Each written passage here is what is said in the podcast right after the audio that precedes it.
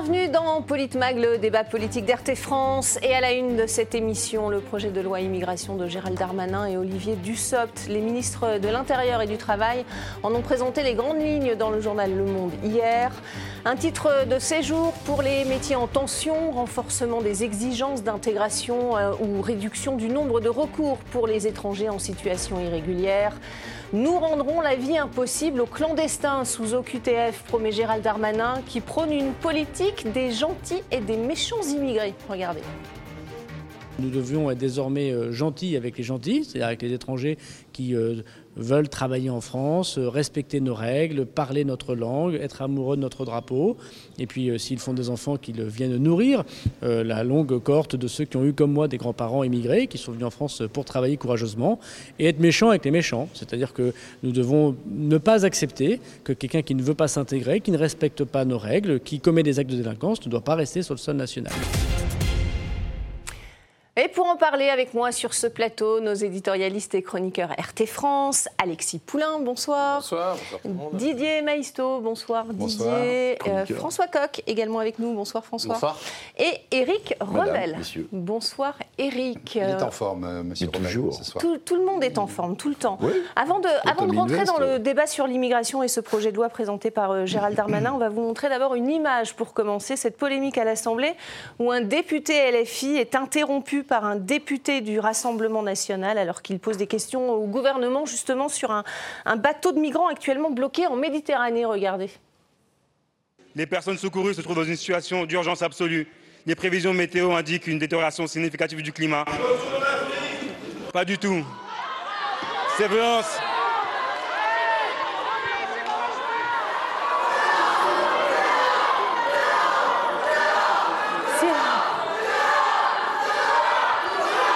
Je fais une suspension de séance de 5 minutes. La phrase est lâchée, donc qu'il retourne en Afrique. Euh, le- je précise que le député Grégoire de Fournas du Rassemblement national a clairement dit qu'il parlait du bateau euh, qui est bloqué actuellement en Méditerranée. Et Éric Revel, euh, quelle est votre, votre réaction par rapport à cette scène Vous voulez vraiment que je lise Bah évidemment. Ils sont nuls tous. Ils sont tous nuls. Cette Assemblée nationale a un niveau, à force de dire que le niveau de l'éduca- de l'éducation nationale baisse, Oui. ça y est, on le sait, ça a fini par toucher les députés. Mais c'est ridicule, tout est ridicule. Et c'est pas la Euh, première fois qu'on non, en parle. mais hein. je veux dire, euh, insulte raciste du RN, oui, non, oui, peut-être, non, Oui, peut-être. oui, tout Ils sont comme pluriel. avant, mais non, il ne l'a pas dit. ça. Récupération politique du LFI, oui, peut-être, oui, c'est sûr. Mais attendez, franchement, mais quel spectacle on donne.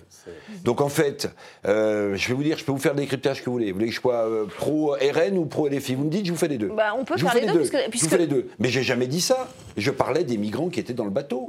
Je m'adressais pas à mon collègue de la République. Oui. Comment ça Le RN n'a pas changé? Mais si, au contraire, regardez, avec Marine, on est normalisé. Vous voulez que je vous fasse le LFI. C'est un scandale. Un député de la République, parce qu'il est noir, insulté par un député raciste, c'est inacceptable. Eh oui. Il faut qu'il démissionne, il faut qu'il soit rayé, il faut une élection anticipée. Vous voulez d'autres trucs ou pas? Non, Ça ira. On va, je pense qu'on va avoir ces deux sons de cloche euh, sur ce plateau. euh.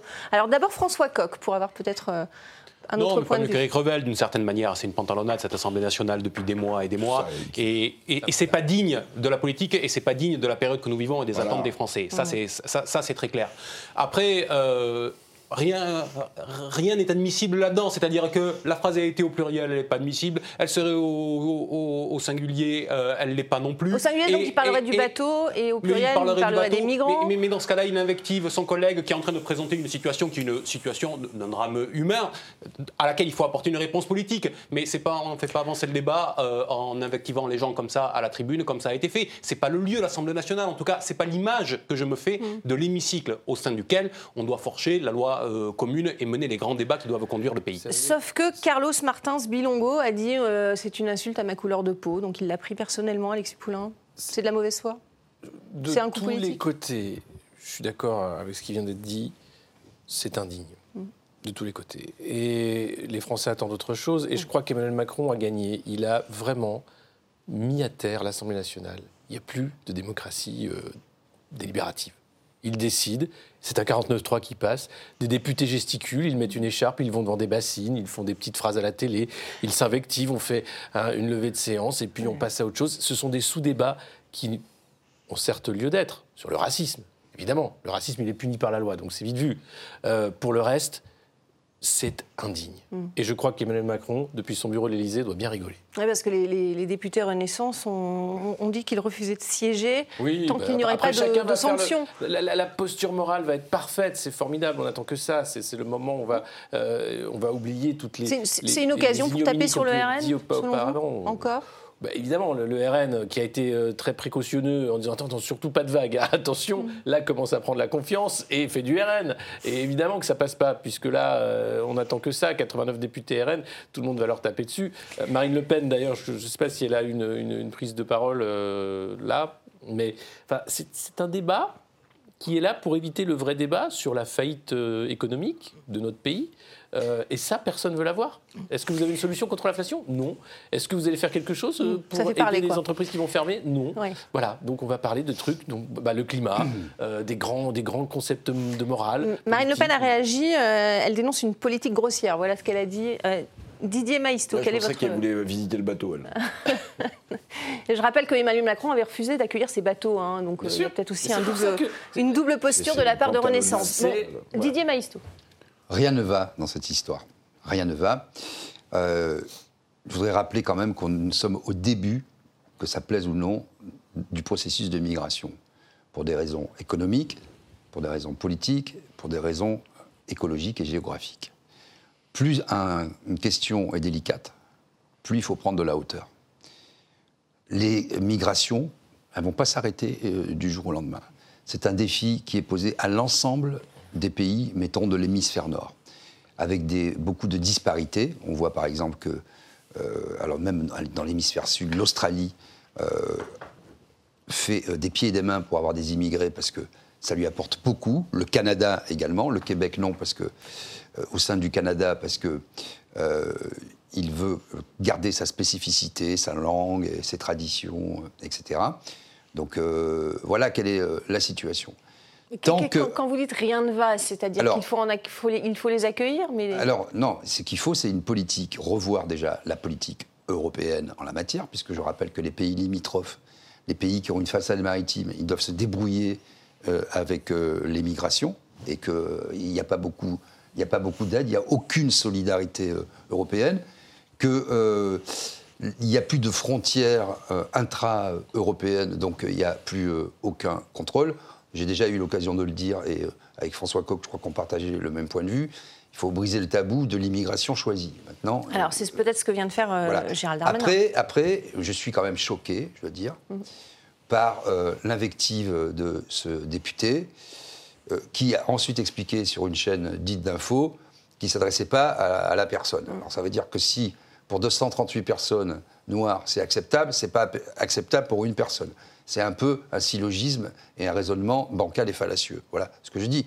Après, je ne nie pas les problèmes de migration, je ne nie pas non plus l'exploitation politique qui est faite par les uns et par les autres. Il n'empêche que le triste spectacle donné par l'Assemblée nationale est, est vraiment, ne fait pas honneur euh, Mm. à la France. Ah, on, va, on va arrêter de parler de cette polémique. Oui, un, un dernier mot Non, juste, un, Coq ju- juste Ouais. un mot là-dessus, parce que Emmanuel Macron a en partie réussi son coup euh, s'il a fait de l'Assemblée nationale ce qu'elle est, mais elle, elle le fait elle-même toute seule. Elle n'a pas Oui. forcément besoin de lui non plus. Ce que je veux dire, c'est qu'à partir du moment où il y a eu l'inversion du calendrier présidentiel législatif.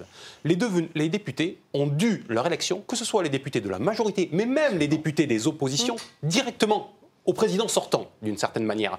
Et donc, ils ont perdu leur légitimité et ils ont perdu une grande partie de leur raison d'être à partir du moment où la politique s'appliquait par le haut. Nous avons désormais une démocratie minoritaire depuis les élections du mois de, de juin dernier où le président et son gouvernement sont minoritaires au sein de euh, l'Assemblée.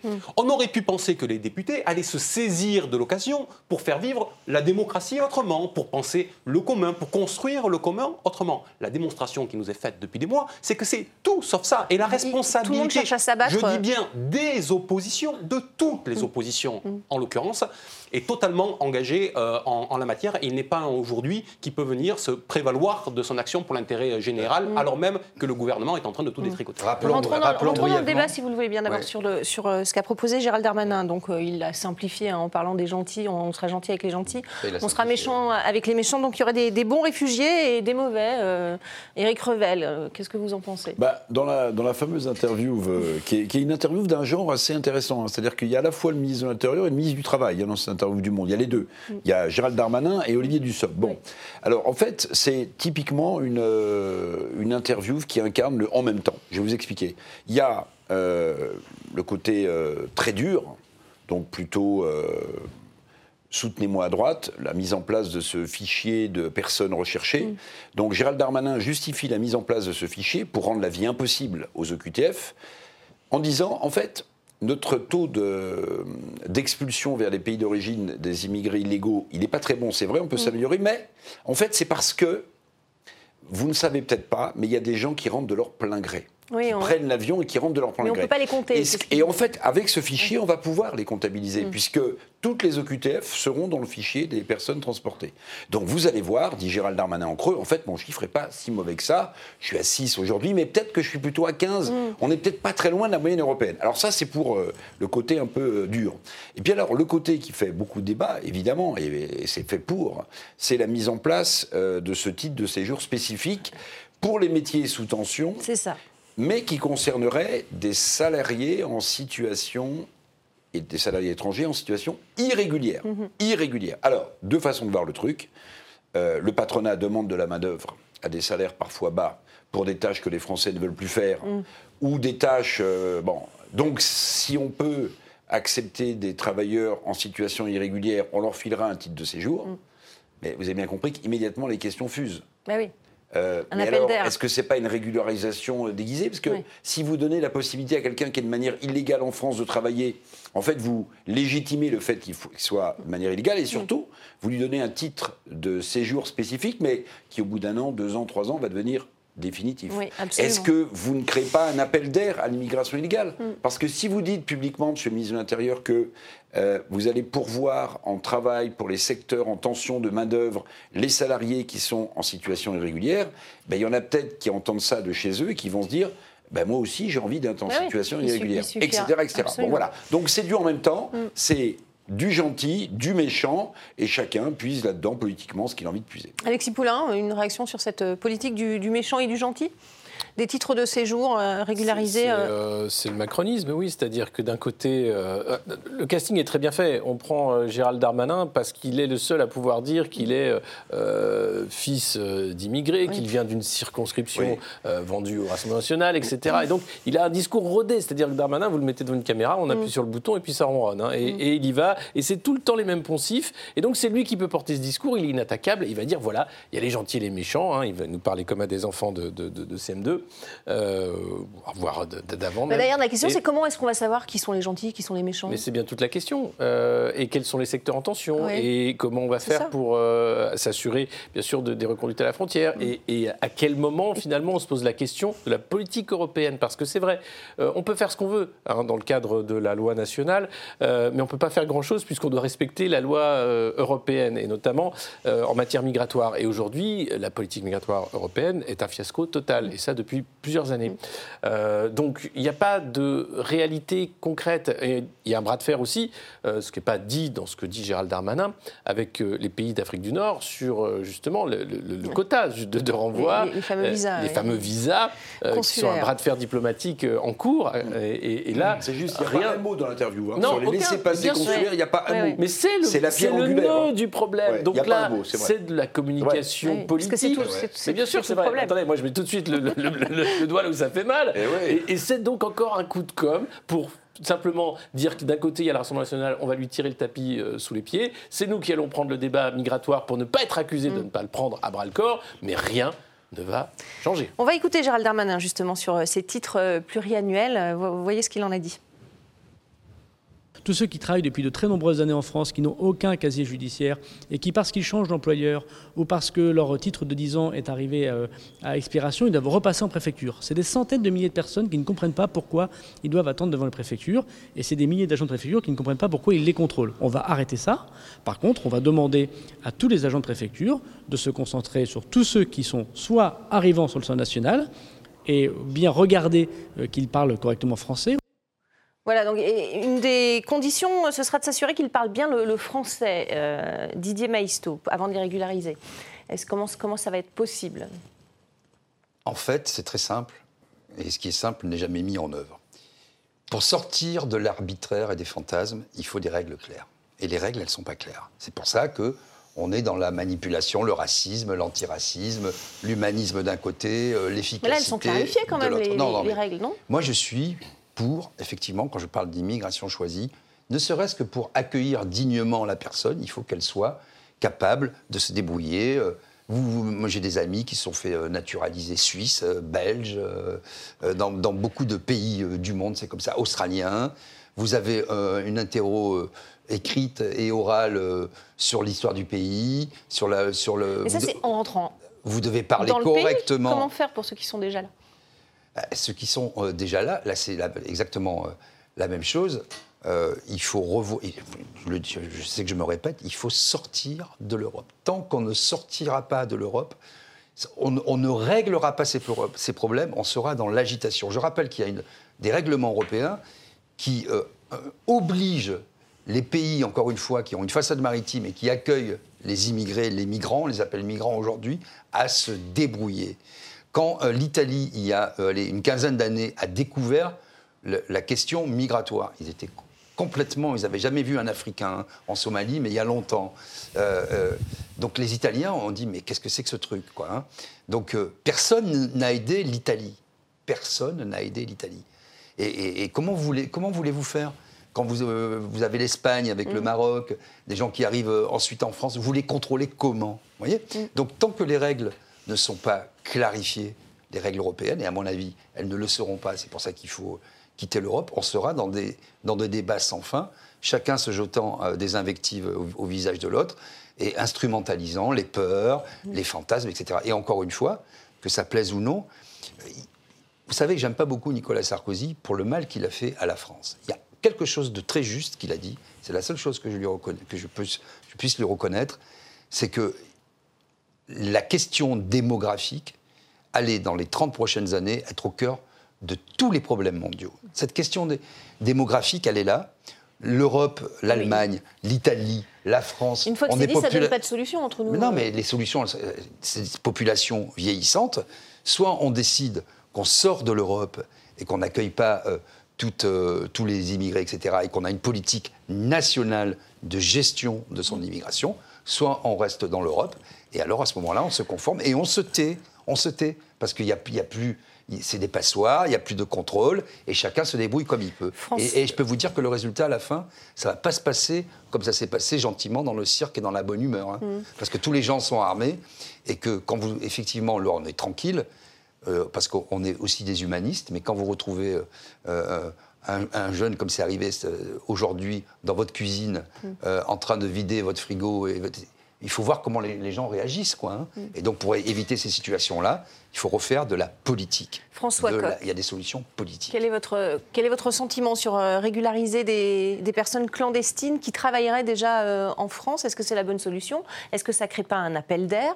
Euh, D'abord, ayons en tête que cette semaine, nous avons eu droit au quatrième 49.3 sur les questions budgétaires. Ça veut dire que le gouvernement n'en a plus qu'un dans sa mm. poche pour l'ensemble des débats qui sont devant nous pour l'année à venir. Donc, il y a sur ces questions-là, sur ces questions d'immigration-là, une posture très politicienne qui vise à envoyer un signal très clair à la droite. C'est le premier aspect.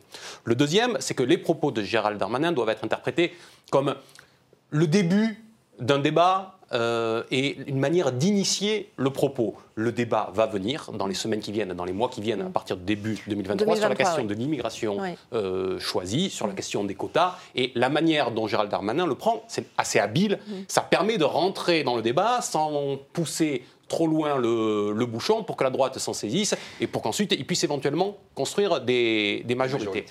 Le troisième point. D'ailleurs, il sera étudié au Sénat avant l'Assemblée nationale, ce qui est assez inédit. Hein. Peut-être pour s'assurer euh, d'avoir des amendements suffisants pour euh, convaincre les LR par la suite? Le troisième point, c'est que Gérald Darmanin fait ce que fait Emmanuel Macron, c'est-à-dire qu'il crée toujours de la binarité. Vous savez, hein, il y avait les progressistes euh, contre euh, les identitaires. Euh, il a fait ça pendant les élections européennes, puis pendant la campagne présidentielle et le reste. Bon, ben là, Gérald Darmanin nous fait ça version enfant avec les gentils contre les méchants. C'est un peu le sketch des inconnus hein, entre le bon chasseur et le mauvais chasseur, ce qu'il ce qu'il est en train de nous dire. Sauf qu'en creux, ce qu'il nous dit quand même, c'est que les gentils, c'est pas juste les gens qui veulent venir pour s'intégrer et choisir un travail. C'est ceux qui veulent venir pour prendre le travail qu'on voudra bien leur donner, qui est en l'occurrence le travail qui est celui qui est le moins bien rémunéré, qui est le plus déclassé, etc. C'est ça que dit Gérald Darmanin. Et en faisant cela, il répond à une préoccupation, il faut le dire, du MEDEF, euh, de Oui. l'Union des métiers et de l'industrie de, de l'hôtellerie, qui ont déjà commencé à aller faire leur marché depuis le mois de, de mai en Tunisie, en essayant d'embaucher là-bas. Mais pour vous, c'est 4000 condamnable, ça? En faisant la même chose au Maroc. Et donc, eh ben, il est en train de- d'aider à créer ce qu'on appelle l'armée de réserve du capital. Non, mais certaine- pour vous, c'est condamnable le fait de venir faire euh, de l'immigration pour des travaux dont ne veulent pas, vous le dites, les. les- Mais les- je- ce, les que, ce que je dis, c'est que c'est la, rép- c'est- c'est la réponse c'est pas la facile. règle aussi, C'est la réponse facile qui, euh, qui, qui- qui convient assez bien quand même au patronat qui est, qui est demandeur. Il y a d'autres solutions pour faire, euh, pour Mm. Augmenter faire les ça. salaires, oui. On peut augmenter les salaires, on peut aussi aider à la formation, parce que ne me dites pas qu'il n'y a pas des gens qui accepteraient ces travaux pas, euh, s'il n'y avait pas un peu plus de dignité à les, à les exercer. C'est l'une des réponses qui pourrait être aussi apportée. Mm, Absolument. Euh, 50% des, des OQTF font l'objet de, de recours. Gérald Darmanin veut aussi améliorer euh, sa capacité à expulser les, les étrangers irréguliers. On l'a vu. Euh, il, veut passer, il veut passer le nombre de procédures existantes de 12 à 4. Écoutez-le. Dans le projet de loi que nous proposons euh, à la discussion euh, politique et parlementaire, c'est de diminuer le nombre de recours. Aujourd'hui, il y a 12 catégories de recours pour un étranger. Donc ça met beaucoup de temps, c'est ce que j'ai essayé d'expliquer dans l'interview du Monde, afin euh, d'expulser la personne. Et, c'est très difficile ensuite de l'expulser quand elle a fait des enfants, lorsqu'elle a eu une habitude de vie sur le territoire national. C'est comme ça que vous avez des gens que vous ne pouvez pas expulser alors qu'ils ne sont pas régularisables. Et nous proposons de passer de 12 à 4 le nombre de recours divisé par 3 le nombre de recours. Voilà. Est-ce que ce serait une des solutions, euh, selon vous, Alexis Poulain Bah, vrai que ça- oui, accélérer les procédures et pour euh, pouvoir permettre aux étrangers de travailler et, et de s'insérer ou pour euh, limiter les recours à rallonge avec euh, les difficultés d'hébergement, etc. euh, ça me paraît être une, une solution de bon sens, la simplification administrative de toute façon, et quel que soit le domaine euh, dans ce pays, hein, pas seulement sur l'immigration. Donc euh, après la question c'est est-ce que ça permettra une, une vraie justice Est-ce qu'il y aura une vraie, le vrai temps d'étude des dossiers Encore une fois, toute, toute cette politique qui est là du marketing, hein, de la communication euh, politique pour essayer d'agripper les LR euh, au vol et puis de, faire en sorte qu'il y ait une, nouvelle majorité, euh, ne peut pas s'incarner tant que l'Union européenne travaille euh, euh, avec les mafias de passeurs euh, et avec euh, les États euh, en faillite tels que la Libye. Euh, et aujourd'hui, le problème vient de là, c'est-à-dire que c'est au départ qu'il y a un problème, à la fois dans les pays euh, qui sont soumis à euh, un dysfonctionnement euh, chronique, à de la violence chronique, où, où une jeunesse n'a pas d'avenir en réalité. Euh, allez voir l'Érythrée, on ne parle pas de l'Érythrée, mais c'est scandaleux. Il y a beaucoup de. Euh, et donc, euh, si on ne résout pas ces problèmes-là, et pas faire de l'ingérence non plus, mais il faut être conscient de, de l'autre rive. Et, Mm. et- et si on ne prend pas en compte euh, cet aspect-là, c'est une politique qui sera vouée à l'échec de toute façon. Mm. Terminer également les prestations et les logements sociaux pour les OQTF, Éric Revel. Oui, c'est ce qu'il a demandé Ouais. euh, au préfet. Euh, il demande même la mise en place de bureaux délocalisés, régionalisés de ce qu'on appelle la CNDA, la Cour nationale des- de- du droit d'asile, qui doit être délocalisée. Euh, il demande au préfet de rendre la vie impossible euh, aux OQTF. Mm. Euh, bon, c'est c'est un sujet. Mais juste sur le nombre de recours, pardonnez-moi, mais Oui. je, vais, je vais être un peu dur avec M. Darmanin, mais Aujourd'hui, il y a 12 recours. Alors c'est vrai que c'est un sujet, parce que quand vous êtes dans un centre de rétention administrative, vous êtes au QTF, Mm. vous en avez pour 90 jours. Donc si les 12 recours durent plus de 90 jours, Voilà. bah, vous êtes dehors. Bien sûr. Mais, pardon, mais est-ce que c'est une bonne nouvelle de passer de 12 à 4 recours? Ben, Vous savez, c'est comme Fernand Reynaud, tout dépend du délai administratif. Parce que si sur 12 recours, je dis n'importe quoi, vous avez 3 jours par recours, ça vous fait 36 jours. Bon, s'il y a 4 recours, vous avez 9 jours par recours, bah, vous êtes aussi à 36 jours. Voyez Donc ça change rien Ça- en fait. oui, on ne sait Donc, pas combien de temps ça va bah durer oui, chaque recours. En fait, bon. c'est. Après, ça va dépend du durer un recours, certain j'imagine, temps, mais- ça, ça dépend de la durée du recours administratif en question. Donc c'est vrai que sur le papier, ça paraît fantastique. Je simplifie, je tape du poing sur la table, je fais un clin d'œil au LR. Bon, tout ça est bien compris. Mais en fait, on n'en sait rien, quoi. Enfin, Mm. non Bah, on n'en sait rien Non, pour l'instant, en tout cas. Bah, on verra une fois que ce sera amendé. Oui, bah, c'est mathématique, c'est vous qui le dites, euh, Bah, Didier 9 fois Maestro. 4, 36. Non, mais 12 fois 3, 36. Donc ça fait 36 jours à chaque fois. Ça me fait penser à, en fait, euh, à ce livre de Marguerite Duras, Un barrage contre le Pacifique. Vous savez, c'est quelqu'un qui achète une rizière et elle est improductive. Donc là, en fait, toutes ces euh, pseudo-solutions euh, politiciennes, c'est comme si avec euh, une passoire, on essayait d'arrêter euh, le tsunami qui vient. Ça ne marchera pas. Euh, et c'est pour ça qu'on a un débat euh, forcément moral ou moralisateur, ou, ou, l'éthique, ou de- qui prend pour terreau l'humanisme ou l'antiracisme ou le racisme. C'est parce que les règles ne sont pas claires. Et parce qu'on refuse de voir la réalité mondiale, encore une fois. C'est pour ça que je dis que c'est le principe de la montgolfière. Si vous regardez le bout de votre nez, vous voyez rien. Et si vous êtes bloqué dans un embouteillage, vous dites oh là là, vous klaxonnez comme un, un- un Parisien, tiens, voilà. vous, vous bloquez votre main sur le klaxon et vous dites oh là là. Mais si vous montez dans la montgolfière, ben vous voyez que la rue à droite est bloquée, qu'il y a eu un accident un peu plus loin, et vous prenez un peu de hauteur. Voilà. Sauf que euh, pour prendre un peu de hauteur, il faut là encore que les règles soient claires. On ne peut pas avoir une politique nationale de maîtrise des frontières ou et d'immigration choisie avec euh, une Union européenne qui a plutôt une vision euh, mondialiste des choses, avec la libre circulation des biens et des personnes, ce qui veut tout dire euh, et rien dire, et qui euh, va ensuite condamner les États qui essaient d'avoir une politique nationale au nom des règles européennes. Vous voyez, ouais, c'est ouais. toutes ces contradictions-là. Donc tant qu'on sera par le petit bout de la lorgnette, ben, on verra le petit bout de notre nez. C'est la fin de, cette première partie de, de Politmag. Restez avec nous, on va continuer ce débat sur l'immigration en France. On va parler aussi de ce qui se passe actuellement au Royaume-Uni, en Italie ou aux États-Unis qui sont confrontés eux-mêmes à, à ces problèmes. On se retrouve dans quelques petites minutes. Restez avec nous.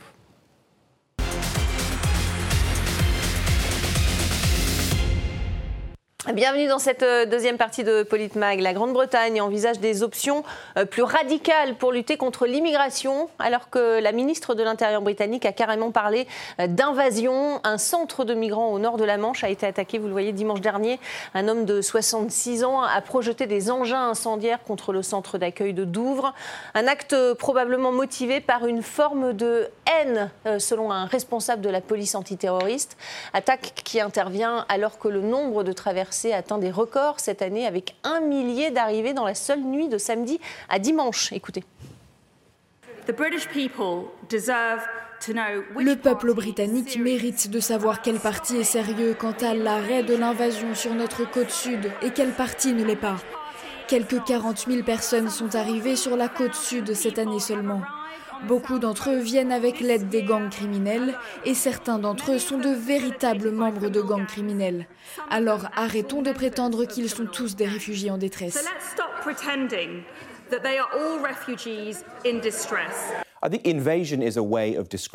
Je pense que l'invasion est une façon de décrire l'ampleur du défi, et c'est ce que Suella Braverman essayait d'exprimer.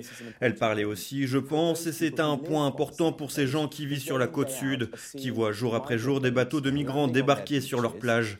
Hier, une dame a trouvé un jeune migrant d'Albanie dans sa cuisine cherchant du soutien, demandant de l'argent, et ce n'est pas acceptable dans ce pays.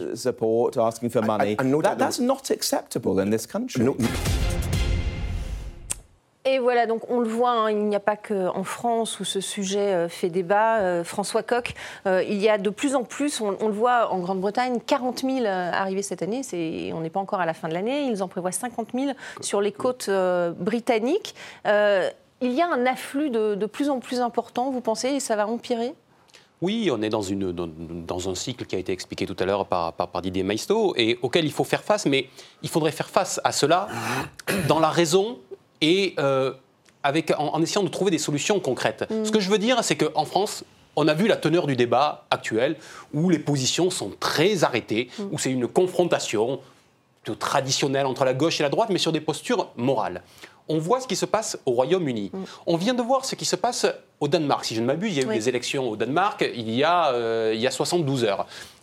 Là encore, je fais remarquer, j'évoquais la démocratie minoritaire tout à l'heure, on se retrouve aussi en situation de démocratie minoritaire au Danemark, comme à peu près dans tous les pays de, de l'Union européenne. C'est une préoccupation globale. En au Danemark, ce sont les sociodémocrates qui sont au pouvoir, tiens, comme la Suède d'ailleurs, deux pays qui sont souvent pris en, modèle par les gauches euh, françaises. Et dans ces deux pays, les positions sur les questions de l'immigration sont devenues, au sein de la social-démocratie, des positions, euh, j'allais dire, assez dures. Finalement, ce sont des positions qui font plutôt consensus dans l'ensemble du spectre politique pour essayer de trouver des solutions concrètes, y compris certaines solutions qui peuvent nous choquer, comme celle qui est, qui est, évoquée au Royaume-Uni, qui est le fait, d'une certaine façon, d'externaliser le fait de, de, traiter la réception des, des étrangers en euh, les mettant, en les renvoyant, par exemple, au, Rwanda. c'est le cas au Danemark, c'est le cas au, Royaume-Uni. Absolument. Mais c'est très controversé. Mais ce hein. que je veux dire, c'est que le débat qui a lieu dans ces pays-là se passe d'une manière apaisée parce qu'il ne se porte pas sur la question morale, mais il se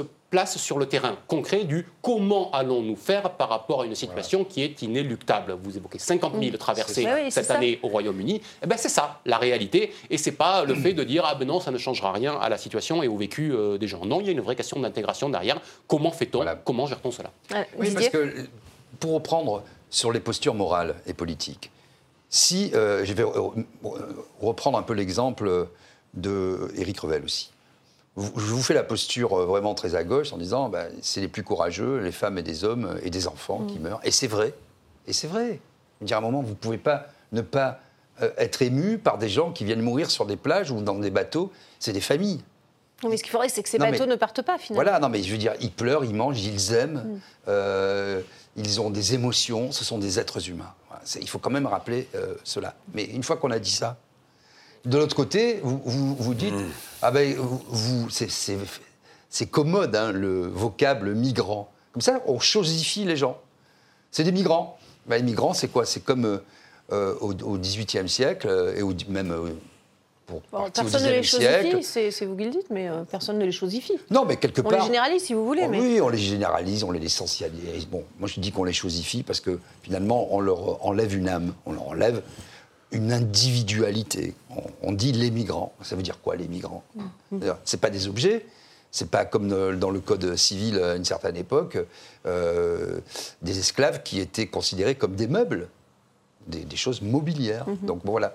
Vous, voyez qu'une fois qu'on a dit ça, on va effectivement être dans des oppositions stériles, on ne va pas régler le problème. Il est temps, c'est pour ça qu'il y a, à mon avis, deux choses raisonnables. Un, sortir de l'Europe pour avoir des politiques nationales, et euh, conséquemment, avoir une immigration choisie. Je sais qu'à gauche, ça fait hurler, parce que, voilà, mais c'est le simple euh, bon sens qui commande ça aujourd'hui, parce que ça ne peut plus durer. Parce qu'on on sait bien que c'est, et je suis d'accord, il faut de la formation, etc., parce que c'est pas inéluctable. Euh, c'est pas parce que vous êtes dans un pays en voie de développement que vous êtes plus idiot que les autres. Hein. Quand on a fait des tests de QI, le berger corse, euh, vous connaissez l'histoire, il avait 180 euh, de, de QI, quand l'ingénieur a été euh, péniblement à 110. Donc voilà, les choses ne sont pas inéluctables, mais il faut aborder ces questions, non pas sur les, sous, les, sous les postures morales et politiciennes, mais de façon pragmatique. Mm. Si on ne le fait pas, on va encore tendre les, choses, ça va mal se passer, ça se passe déjà mal, vous avez vu les attentats, euh, etc. Et, cette, ça va attaque finir, sur ce camp de migrants à, Douvres, ça va finir comme ça. Mais c'est déjà sans ça, doute une personne excédée. Et euh, Gérard Collomb, qui, a pris mm. euh, la fuite en race campagne, avait dit on va passer du côte à côte au face à face. On y est aujourd'hui. Qu'est-ce qu'on fait par rapport à cette situation? Éric Revel, l'Union européenne avait une solution, c'était de faire un, deal avec, euh, avec la Turquie.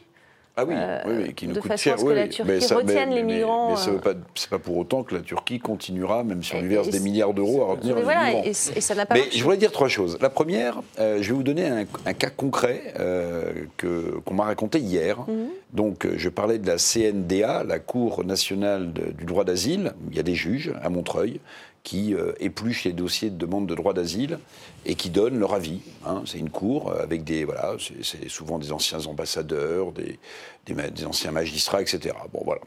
D'abord, ce que m'a dit cette personne, qui est cour à la CNDA, c'est qu'il y a un véritable, il ne faut jamais l'oublier, écosystème. C'est-à-dire que depuis le passeur qui fait payer, jusque et y compris, m'a-t-il dit, en donnant les bons arguments pour passer pour un vrai demandeur d'asile. Ils ont les arguments, ils peuvent même avoir certains là, euh, des, des stigmates sur, euh, alors qu'ils ne sont pas du tout euh, en réalité pourchassés par leur pays. Il n'empêche qu'on doit accueillir les vrais demandeurs d'asile. Oui, mais il y a une quantité non Donc vous négligeable avez un écosystème de autour de tout ça, déjà. Vous avez un écosystème. Bon. Il m'a cité un cas qui est absolument hallucinant. Dans un dossier d'un demandeur d'asile, il y avait une fiche de la DGSE, lien avec Daesh. Donc demandeur d'asile, ça, c'est- ce que je vous dis, c'est le coup, le- le- le- l'un des juges auprès de cette Cour nationale du droit d'asile qui me raconte ça. Plaidoirie de l'avocat, euh, certains juges. Finalement, il a eu le droit d'asile. Ce, ce- ce cas concret a eu le droit d'asile. Pour quel motif Euh, Alors l'avocat a plaidé qu'en fait, il travaillait euh, au service de dirigeants de Daesh, mais qu'il ne, parlait- il, il ne prenait pas part. Bon, Mhm. tout ça pour vous dire que le droit d'asile, évidemment, il doit être de fond en comble, de fond en comble, révisé, changé. Euh, la pays- le, le pays des droits de l'homme doit avoir un droit d'asile efficace pour les gens qui fuient, qui sont persécutés dans leur pays, mais pas pour ceux qui se foutent ouvertement de la République. Deuxième chose, sur le cas anglais, n'oubliez jamais une chose, c'est qu'on est très mal placés, nous. Parce qu'il y a un traité qui a été signé avec les Anglais, qui nous rapporte quelques dizaines de millions d'euros, et qui dit que, en fait, la France, la France est tenue de ne pas laisser passer euh, ces gens qui embarquent euh, depuis la France pour gagner les côtes de- du sud de l'Angleterre. Et il y a quelques mois, à l'époque de Boris Johnson, vous retrouverez la, la déclaration, il avait dit si ça continue, on va faire du pushback, on va renvoyer tous les bateaux qui arrivent, on va, même si maritimement c'est très difficile parce ouais, qu'il faut absolument. secourir les gens qui sont en mer et non pas évidemment les pousser, mais il a dit si vous continuez en fait, nous on va renvoyer tous les bateaux qui arrivent là de chez vous, on va, on va vous les renvoyer. Donc on a un, un- un sujet, et puis le troisième sujet, je pense qu'il faut en être conscient, Didier Maisto l'a abordé, c'est que la vague d'immigration qui vient de pays qu'on a souvent nous-mêmes déstabilisés, n'oublions jamais, n'oublions jamais. Euh, la Libye, nous les Occidentaux, hein, nous les Occidentaux. Hein. Bah, Fran- France et Grande-Bretagne La en tête. euh, l'Irak, euh, enfin de bon voilà. Donc ces pays-là, on les a déstabilisés et on en paye aujourd'hui le prix fort. Mais ça, c'est une vaguelette d'immigration par rapport à la à la vague qui va arriver avec le réchauffement climatique et avec tous ces pays qui vont se retrouver sous l'eau.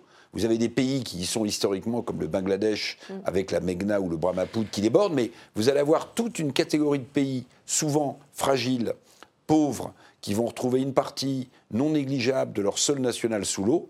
Et cette immigration-là, elle va prendre le chemin des pays riches. D'où l'urgence peut-être de trouver une 216 solution. millions D'ici 2050. L'Italie- dis-le. 216 millions de personnes, pour donner Ouais. une idée des chiffres. Ouais, ouais. L'Italie qui, euh, elle, euh, euh, n'est pas contre le renouvellement de l'accord signé en 2017 avec euh, l'Union européenne, euh, un accord avec euh, la Libye qui consiste à la formation euh, et, et équipement des, des gardes-côtes libyens qui interceptent ensuite les, les migrants en Méditerranée.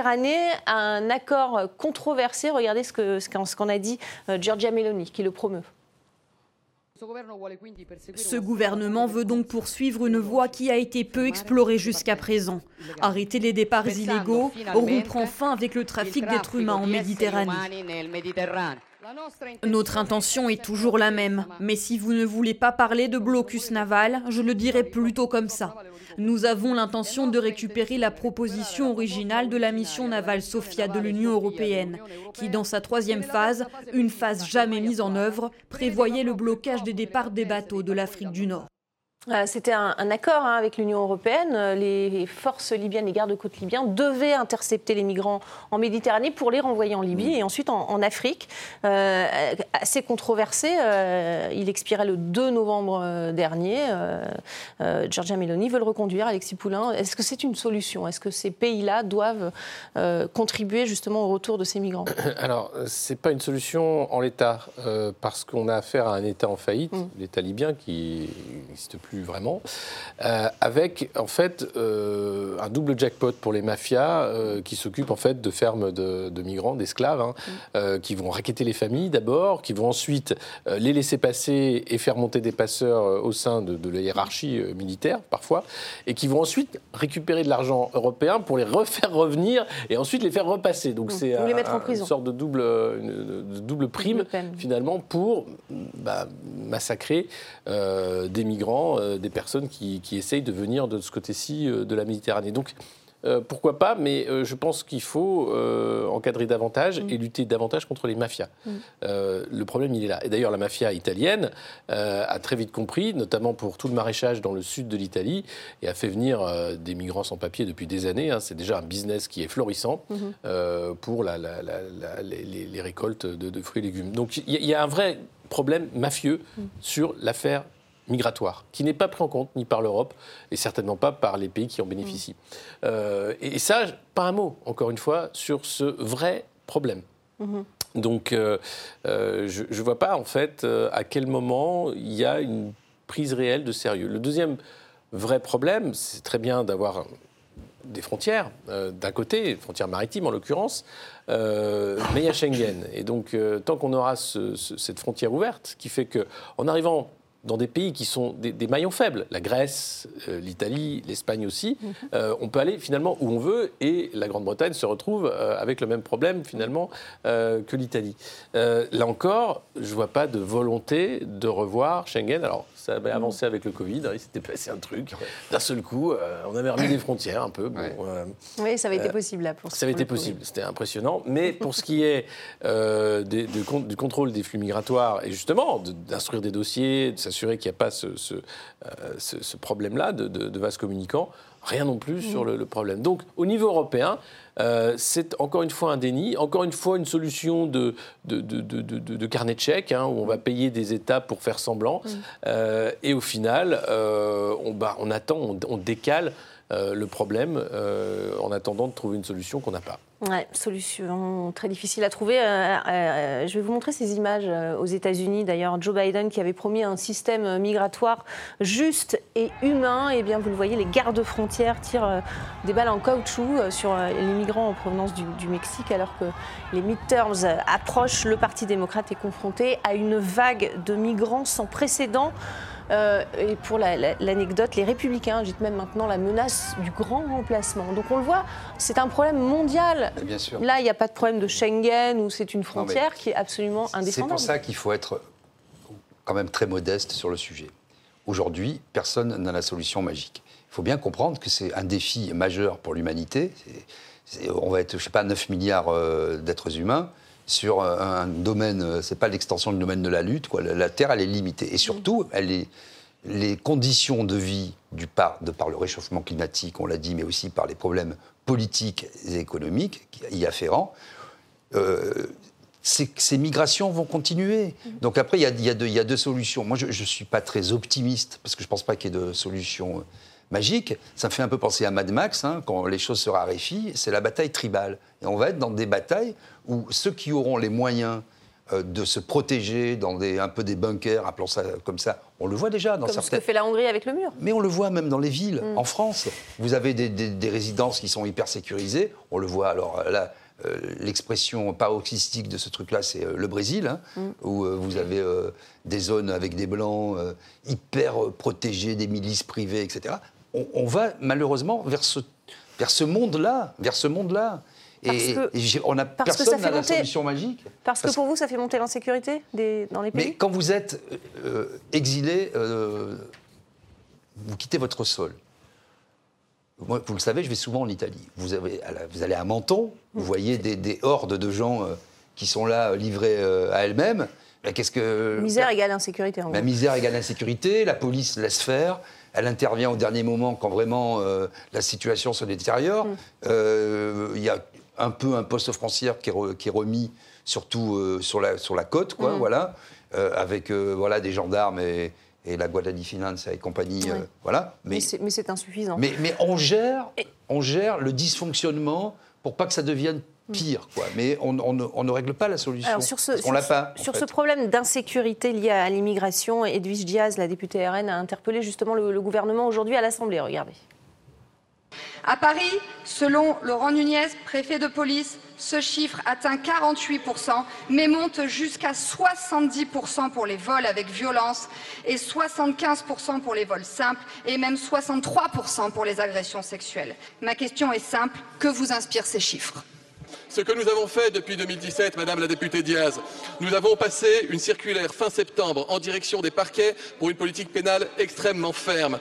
Nous avons mis en place des dispositions pour faciliter l'expulsion des délinquants étrangers, c'est ce qu'on appelle la conditionnelle expulsion. Nous avons et nous allons construire des places de prison supplémentaires à nouveau dans le projet de budget pour lequel vous avez voté contre. Cette majorité a voté la création de 15 000 places de prison supplémentaires. Je veux juste vous rappeler qu'en France, 70% des gens souhaitent qu'il y ait moins d'immigration. Si vous souhaitez libérer des places de prison, commencez par expulser les 25% d'étrangers qui les peuplent.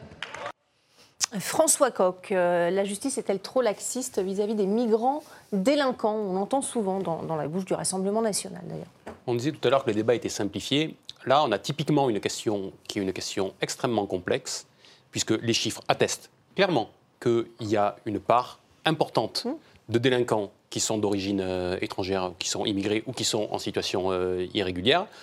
Et pour autant, on sait que ce n'est pas le seul lien. Il y, a des, il y a des sources multifactorielles. Le président de la République, d'ailleurs, a essayé de s'exprimer sur le sujet lors de Oui, sa oui. dernière intervention Il euh, refusait le lien d'ailleurs.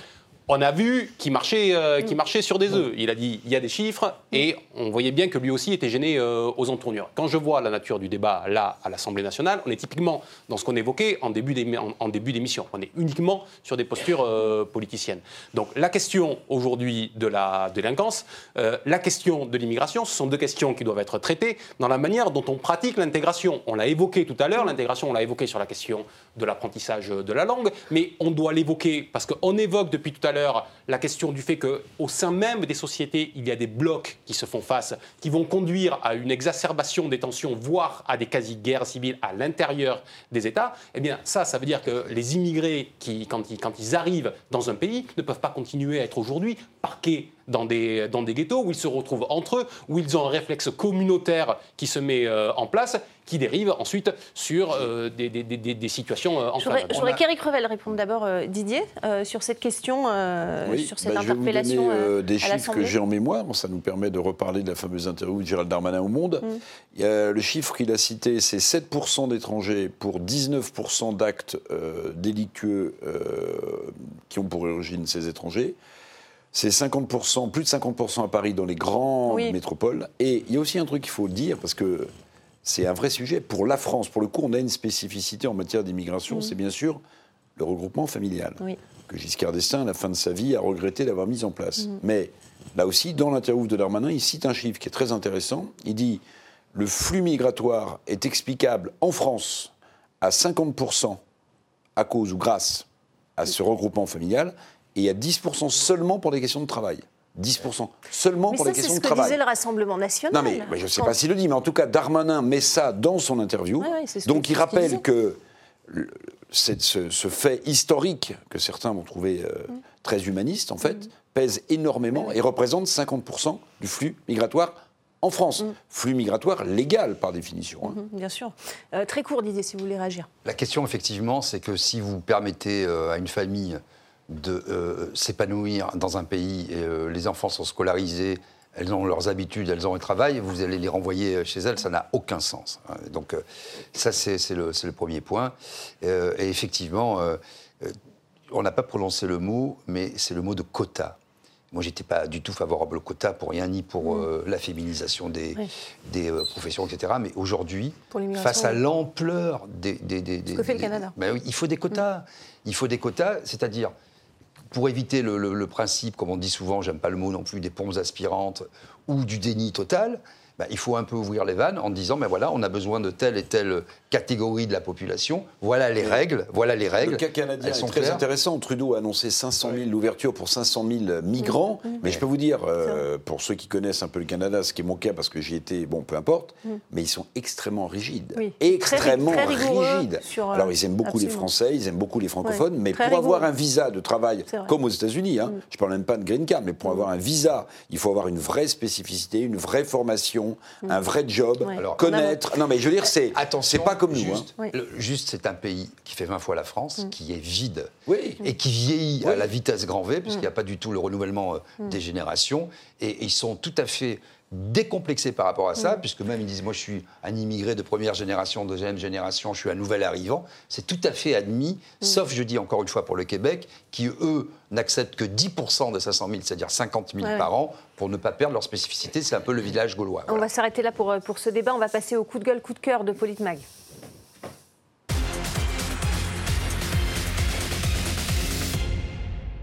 Allez, on a une minute chacun à peu près, un coup de gueule euh, ou un coup de cœur, hein, vous allez me le dire. Euh, Aujourd'hui, un, un député LFI portant un brassard en grève contre le 49-3 a été recadré par la présidente de l'Assemblée. Regardez. Je voudrais demander au député Arenas de bien vouloir retirer le brassard qu'il porte sur son bras gauche qui contrevient au règlement intérieur de notre Assemblée. Monsieur le député, vous m'avez adressé une lettre particulièrement puérile. Et je pèse mes mots, puérile. Grandissez un peu. Bah, vous voyez, je vais, je vais terminer comme j'ai commencé. C'est non seulement une cour de récré- une, une- c'est un spectacle d'école, mais c'est une cour de récréation. C'est absolument n'importe quoi. Autant, autant de la Non, part mais- de la présidente que Mais de la part non, de- non, du non, député mais non, parce ou- que là, elle est sympathique. Elle dit, vous m'avez adressé une lettre complètement puérile. Mais ce qu'il aurait fallu, c'est qu'elle dise. Grandissez un peu. Et puis qu'elle dise, vous avez vu, en plus, les fautes que vous faites. Non, mais on Ah, en est là. ça, on non, mais rien. attendez. non, mais c'est, non, mais c'est quoi ce spectacle? Alexis? Euh, J'ai pas de mots en fait. Euh, Pas de mots, si ça ce veut n'est dire beaucoup que aussi. J'espère une dissolution rapide de cette Assemblée nationale. Et vous espérez mieux, du coup, j'imagine. Oui. François Coq, une réaction. Non, mais si ce Ouais, monsieur veut mettre un brassard en grève, qu'il sache ce que c'est que faire euh, grève, lui qui est tranquillement assis sur ses 6800 Ouais. euros d'indemnité euh, d'indemnité par mois, il va pas avoir une retenue sur, euh, sur salaire parce qu'il a mis son brassard en grève. C'est, je trouve ça assez indécent vis-à-vis Ouais. des, des salariés, vis-à-vis de toutes celles et ceux qui se sont mobilisés ces dernières euh, semaines pour leur pouvoir d'achat. Et lui, il vient faire le guignol Ouais, là au milieu de l'Assemblée, euh, Mm. euh, sous le sourire de sa voisine Je trouve ça très triste. Et, et vous, Didier, qu'en pensez-vous? Pas mieux que mes camarades. hein. Euh, Je finirai par euh, ce que disait Dante Alighieri. Voi qui Alighieri, vo- voi che entrate qui, lasciate ogni speranza. Ça veut dire, c'est dans Vous qui l'enfer. entrez ici. Vous qui entrez ici, abandonnez tout espoir. Quelle belle langue Et, italien. et- et donc euh, voilà, on est, on est dans l'en- on est dans l'enfer de Dante et il est, je suis d'accord avec Alexis, il est urgent d'en sortir. Pour cela, il y a, euh, ça, c'est M. Macron qui décide de la dissolution, mais il y a une arme qui s'appelle la motion de censure. Également. Voilà. Et donc, si les, les- il ne s'agit pas de faire une plateforme commune. On vote une motion de censure et les gens reviennent devant. Bah, De toute façon, on approche de l'heure de vérité. Vous avez Voilà. encore des réformes auxquelles Macron tient beaucoup, assurance chômage, retraite. retraite, etc. Il y en a une demain, d'ailleurs, Il n'y a encore, plus, hein. comme vous le disiez, qu'un 49-3. Donc il Ouais. va bien falloir qu'il se passe quelque chose. Il va y avoir encore une motion de censure demain déposée Ouais, par, euh, par la NUP et on ne sait pas du coup avec le Rassemblement national. Mais pas forcément avec cette affaire euh, de Ça polémique. euh, personne. Honnêtement, ça, n'intéresse plus que les députés LFI, les députés RN. Oui, oui. C'est- de l'entre-soi, purement. Bon, voilà, et Didier Maisto qui suit de près la politique. Mais, Mais parce sinon, que je nous, suis non. euh, impressionné par l'aura que j'ai à ma droite et qui m'a toujours inspiré. J'ai nommé Éric Revel. Et les amabilités. Ouais, bon, bah voilà. Bon, ça va se régler, ça. Bon, on va rendre. un- Il nous reste un peu de temps, mais malheureusement, on, on voulait faire un, un deuxième Alors, coup de cœur, mais on n'aura pas le temps. Alors allez-y, Didier, profitez-en parce que vous, vous, Non, non, vous non, criez sans arrêt à la censure sur mon plateau maintenant. Alors maintenant, je vous laisse la parole. taquine. Non mais, non, mais plus sérieusement, je pense qu'autour de cette table, et on va essayer d'être pour une fois vraiment les porte-paroles de toutes les tendances de, de- C'est ce qu'on fait des Français. Je dis pour une fois parce qu'on on est modeste. C'est embêtant avec la modestie, c'est qu'on ne peut pas s'en prévaloir. Mais bon, et c'est la Rochefoucauld qui disait ça. Mais en, en réalité, Non, il a le boyau de la littérature. blague, ce soir. Voilà, faut faire vite, blague- par contre, blague- non, mais blague à part, euh, si vous voulez, on est dans une assemblée, dans un monde politique qui n'a plus de prise avec le réel et qui, qui, est un peu, qui est en roue libre, en Mmh. fait. Ouais. Donc c'est un théâtre d'ombre. Ah, C'est un théâtre d'ombre. Alors voilà, justement, théâtre. On termine par Shakespeare. Oui, allez-y. Le théâtre de l'Assemblée nationale, pour l'occurrence, est un piège où je prendrai la conscience du roi. Hamlet, Shakespeare. Magnifique. Au moins, Bravo. on a tiré vers le haut. Merci beaucoup. On applaudit. Bah, Générique, c'est la fin de cette émission. T'avais pas prévu de dire théâtre Restez avec nous.